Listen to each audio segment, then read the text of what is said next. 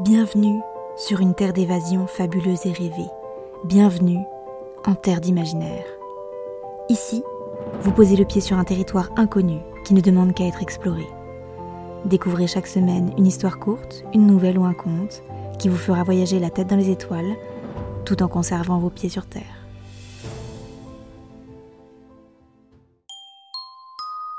Découvrez aujourd'hui l'histoire de Boréa. Il ne pleuvait jamais à Drôme. Le temps y était constamment sec, et ses habitants ne connaissaient ni l'humidité, ni le froid. C'est pour cela qu'Eliot Palin fut surpris la première fois qu'il vit une flaque d'eau en se rendant chez sa tante.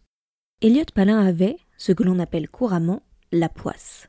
Il ratait tout ce qu'il entreprenait et ne parvenait jamais à atteindre ses objectifs du premier coup.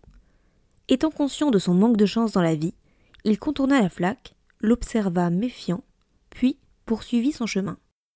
Le lendemain, il fit le même parcours, mais la flaque avait disparu.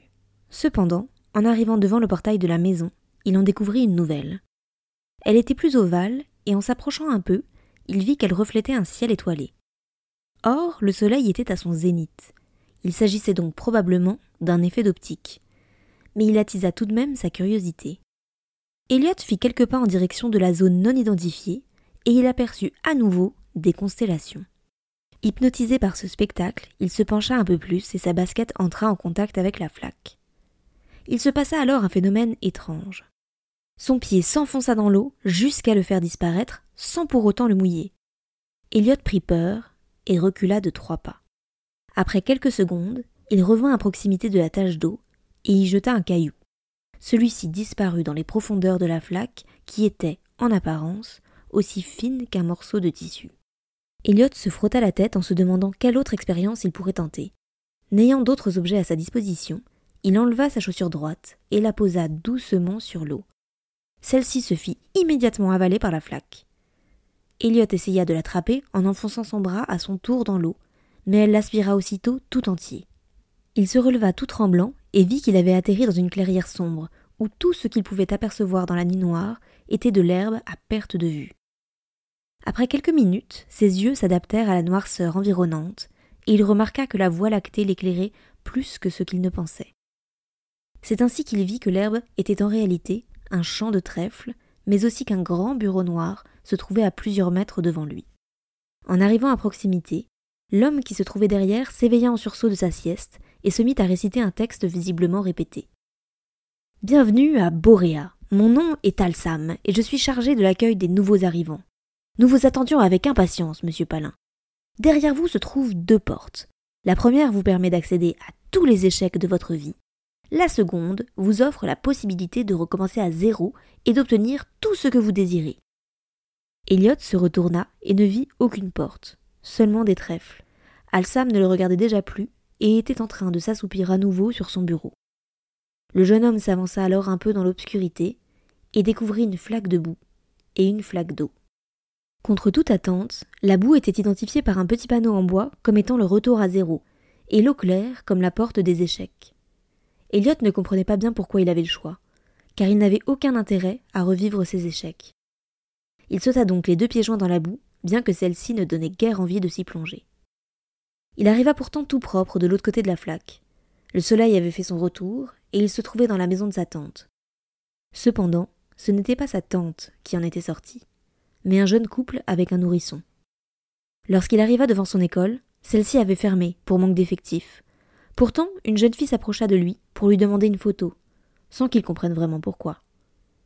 Sa boulangerie favorite était désormais remplacée par un garage automobile, et ses amis ne le saluaient même plus quand ils le croisaient dans la rue. Seuls des inconnus lui faisaient des grands sourires ou lui assénaient une tape dans le dos de temps à autre. Elliot ne comprenait pas bien pourquoi ce monde était celui de la réussite. Il avait tout perdu, sa famille, ses amis et ses endroits préférés. Alors qu'il errait désespérément dans les rues, il vit à nouveau une flaque aux reflets étoilés. Sans réfléchir, il sauta dedans afin de s'éloigner le plus rapidement possible de cet endroit maudit.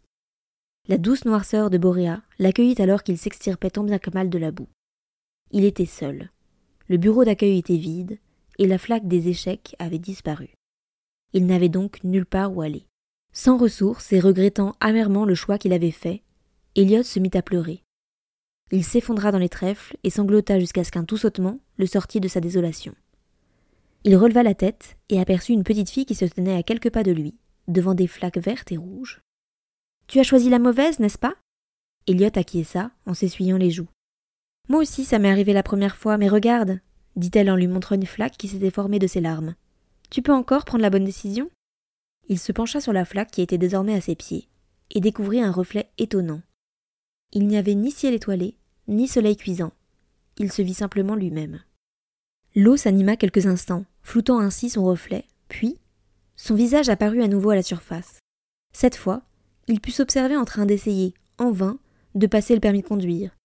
L'argent lui avait ensuite manqué, et il avait dû abandonner l'idée de le posséder un jour. Un échec de plus dans sa vie. Cependant, le film qui se déroulait dans la flaque d'eau se poursuivit, et il se vit acheter un vélo pour pallier à ce manque de transport. Il vit aussi son ami Cam, qu'il avait rencontré grâce à cette activité, et toutes ses sorties à vélo qui lui avaient permis de trouver un job d'été dans une boutique spécialisée. La flaque d'eau évolua ainsi, pendant des heures, afin de montrer à Elliot tous ses échecs. Contrairement à ce qu'il pensait, ces derniers ne l'avaient pas empêché de réussir. Chaque tentative, en apparence vaine, avait mené en réalité à des succès tout à fait différents. Il réalisa ainsi que les plus beaux événements de sa vie avaient démarré par des échecs. Elliot pensait ainsi avoir été malchanceux tout au long de son existence. Pourtant, en regardant le reflet de ses échecs, il découvrit tout le bonheur qui en avait découlé. Il retourna donc à Drôme le cœur léger, en se sentant incroyablement chanceux d'avoir commis des erreurs.